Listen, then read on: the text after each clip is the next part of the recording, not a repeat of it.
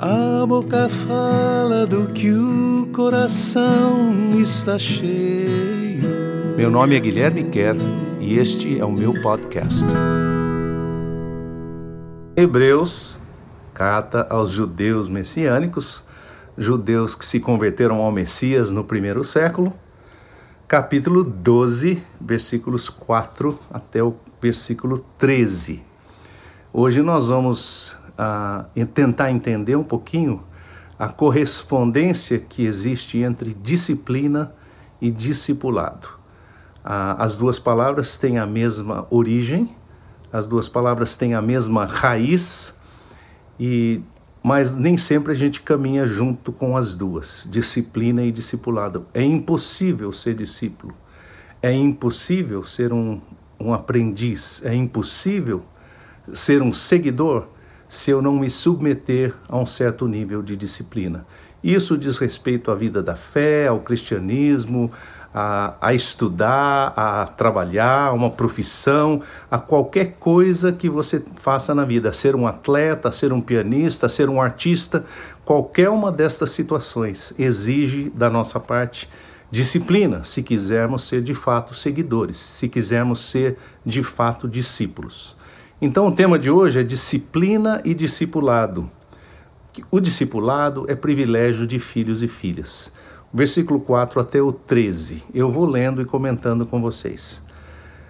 A verdade é que nesta batalha contra o pecado, vocês não têm chegado ainda a dar o sangue. Ou seja, vocês não puseram toda a força nessa luta contra o pecado. Ele diz que o pecado, que é esse errar o alvo, essa você perder o rumo do que Deus de fato tem para a sua vida, nós pensamos em pecado às vezes só como falhas morais. E de fato, falhas morais são pecados. Mas o pecado, por definição, é eu falhar em ouvir o que Deus tem para mim. É eu, eu deixar de alcançar o meu próprio destino. É eu deixar de ser aquilo que eu fui criado para ser. Isso, por definição, é o pecado. Isso é o que o inimigo trouxe para dentro do, deste mundo e para dentro da nossa vida e que nos faz perder o rumo, perder o caminho, perder de fato a estrada e a bússola para chegarmos até Deus. Muito bem. Então ele diz: só que para a gente vencer o pecado há uma luta brava. E o que ele está dizendo é que muitas vezes nós não, não temos nos dedicado o quanto deveríamos. Por isso que ele diz: vocês não têm dado sangue nessa batalha. Além do mais, têm se esquecido da chamada que cabe a vocês como filhos e filhas. Então ele vai dizer: olha, por que, que vocês têm, têm, uh, não têm vencido esta batalha? Porque vocês têm esquecido o que, que significa ser um filho e uma filha. Porque o verdadeiro discipulado tem a sua origem na nossa identidade. Quando nós entendemos quem nós somos, nós podemos ser discipulados. Se eu entendo que eu sou filho do rei, então eu me submeto às disciplinas e às, aos rituais de ser um filho do rei. Se eu entendo que eu sou um atleta, eu me submeto às disciplinas, ao, ao treinamento, às exigências que um atleta daquele nível tem que ter. Meu filho, estou lendo de novo, tá? Meu filho, não faça pouco caso do discipulado do Senhor e não desanime quando ele apontar os seus erros. Ou seja, quando Deus está te chamando para segui-lo, ele vai, obviamente, mostrar para você aonde que você está errando. Não porque ele queira trazer qualquer vergonha ou medo uh, ou desânimo para o seu coração, mas para que você possa aperfeiçoar a sua própria vida.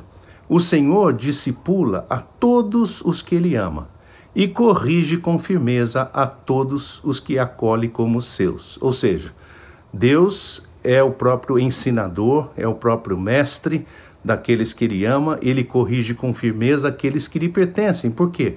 Você faz parte do meu time, eu quero que você dê o melhor que você tem para dar. Ser discípulo de Deus é privilégio de filhos e filhas. Afinal, que filho passa pela vida sem acolher a instrução do seu pai? Então aí está a lógica do ponto que ele está fazendo aqui. Ser discípulo é privilégio de filhos e filhas. Se você quer ser discípulo, ele não tem apenas discípulos, ele não tem apenas uh, servos, ele tem amigos, ele tem filhos, ele tem filhas. E qual filho passa pela vida sem acolher as instruções do seu pai? Ou seja, faz parte do caminho de ser discípulo aceitar as instruções que você recebe do discipulador, tá correto? E se você se recusa a ser ensinado, coisa que todos os outros filhos têm aceitado, a conclusão só pode ser que você não é um filho legítimo, não é um filho de verdade. Ou seja, aquele que se diz filho, mas não acolhe a disciplina que o pai lhe impõe, o ensino que o pai lhe traz, essa pessoa não é filho de fato. Ele é um filho ilegítimo, ele não é um filho verdadeiro. O filho verdadeiro tem gosto, tem alegria em acolher aquilo que recebe de seu pai, por causa da relação com o pai. Na vida real, muitos de nós temos tido pais que nos ensinaram o que é certo e o que é errado, e nós os respeitávamos por conta disso está usando a imagem da nossa vida comum. Todos nós tivemos pais ou mães que nos ensinaram o certo e errado, as decisões morais da vida, e nós respeitávamos a eles quando chegamos a compreender que aquilo fazia bem para nós, que aquilo era bom, que num certo momento eu teria que fazer aquelas mesmas escolhas eu mesmo, não é?